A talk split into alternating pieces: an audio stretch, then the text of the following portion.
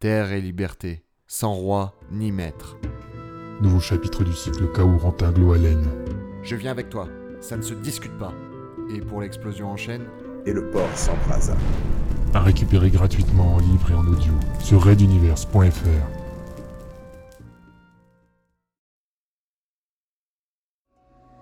Raid d'univers, cycle Corentin Gloalen, piratage.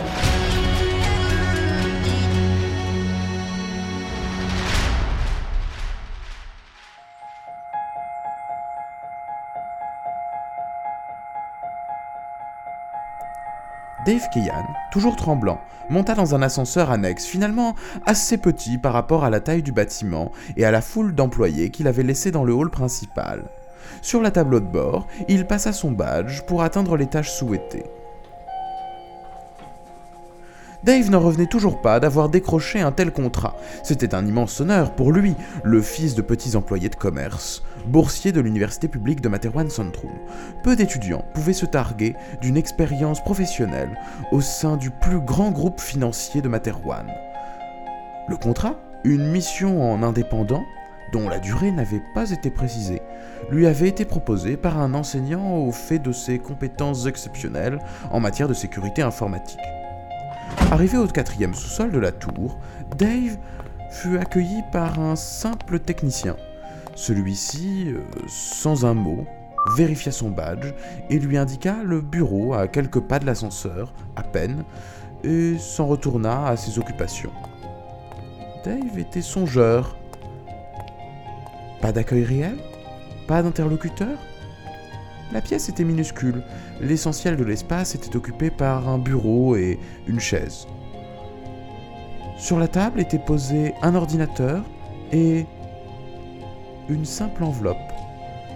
Dave ouvrit délicatement l'enveloppe et en sortit un imposant dossier. Il feuilleta doucement le document d'une centaine de pages. C'était un récapitulatif des systèmes de sécurité mis en place pour protéger une partie des données sensibles du groupe Mahadong. Dave fut surpris par la précision du document. Tout y était. On ne laisse pas cela à un consultant externe, normalement. Revenant à la première page, il remarqua un post-it accroché dans un coin, écrit à la main. Transmettez-moi au plus vite les fichiers demandés. Telle est votre mission. Le post-it n'était même pas signé. Dave le souleva et vit au dos quelques noms de fichiers, ainsi que des indications de localisation et une adresse de messagerie obscure. Il allait essayer de trouver quelqu'un qui lui explique vraiment son travail ici quand, en se levant, il fit tomber de l'enveloppe une petite boîte. Celle-ci, remplie de petits cachets bleus, ne portait aucune inscription. Un autre post-it y était néanmoins collé. Un cachet par jour et ne parler à personne, absolument personne. Hum, hum. Dave prit la boîte dans sa veste et s'assit lourdement sur la chaise, les yeux dans le vide. La pièce était propre, mais sombre et exiguë. Pas vraiment digne d'un bureau, même chez Mahadong. Il resta pensif un moment. Que faisait-il ici? Pourquoi un employeur demanderait à un consultant externe, simple étudiant en informatique, de surcroît, de pirater ses propres systèmes de sécurité? Était-ce un test pour éliminer les consultants portés sur le hacking? Dans un contexte où le recours à ce type de contrat explosait dans les grands groupes Ou au contraire, était-ce une façon de tester ses compétences et son autonomie? Avait-il été démasqué, lui qui était étudiant en sécurité informatique le jour et hacker la nuit? Était-il en danger ici? Pourquoi cet étage, ce service, cette pièce, tout semblait si mort, tranchant avec le dynamisme des étages supérieurs? Et à quoi pouvaient bien servir ces cachets?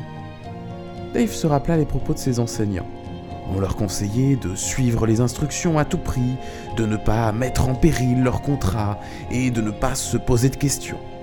Bien qu'il n'adhérait guère à ce management directif, il se persuada peu à peu que plus vite cette mission serait finie, plus vite il pourrait quitter cet endroit si étrange. Tout du moins l'espérait-il. Toujours hésitant, il prit un cachet, l'avala, puis s'installa devant l'ordinateur. L'impressionnant dossier à ses côtés, il se mit à faire ce qu'il savait faire de mieux.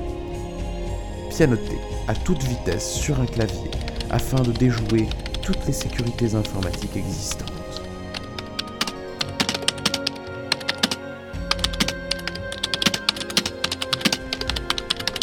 Ce fut l'affaire de quelques heures.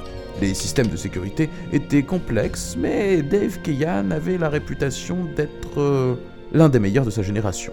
Et le dossier très confidentiel posé à ses côtés avait été d'une grande aide. Il parvint, sans se faire repérer, à extraire les fichiers demandés.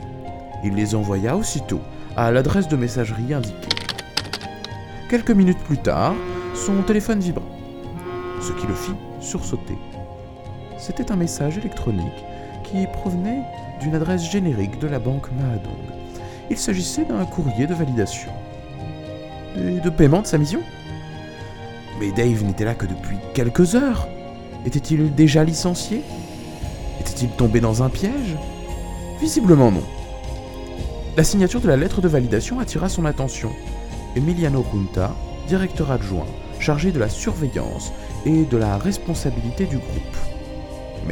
N'était-il pas consultant pour la direction des systèmes informatiques? C'était ce qu'indiquait son badge. À l'image de son costume trop grand, qu'il avait cru bon de porter pour ne pas faire mauvaise impression, Dave avait soudain l'impression d'avoir été embarqué de force dans une affaire trop importante. Suspicieux, il prit soin d'effacer toute trace physique ou numérique de son passage. Il passa un coup de chiffon sur le clavier et emporta l'enveloppe, les cachets et le dossier dans un sac, sac qu'il jeta dans un compacteur à ordures qu'il avait repéré à proximité. Il n'aimait guère les intrigues, et encore moins la politique. S'il piratait à ses heures perdues, c'était avant tout par plaisir. Il avait eu néanmoins une expérience une fois avec des amis étudiants proches d'anciens révolutionnaires, et cela lui avait appris à nettoyer ses traces derrière lui.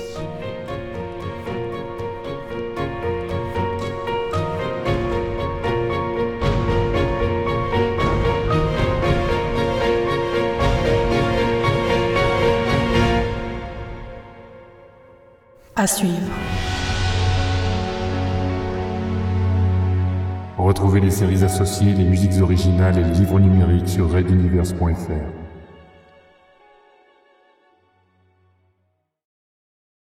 Red Universe. À suivre. Retrouvez les musiques originales, les chapitres complets et les livres numériques de la saga sur reduniverse.fr.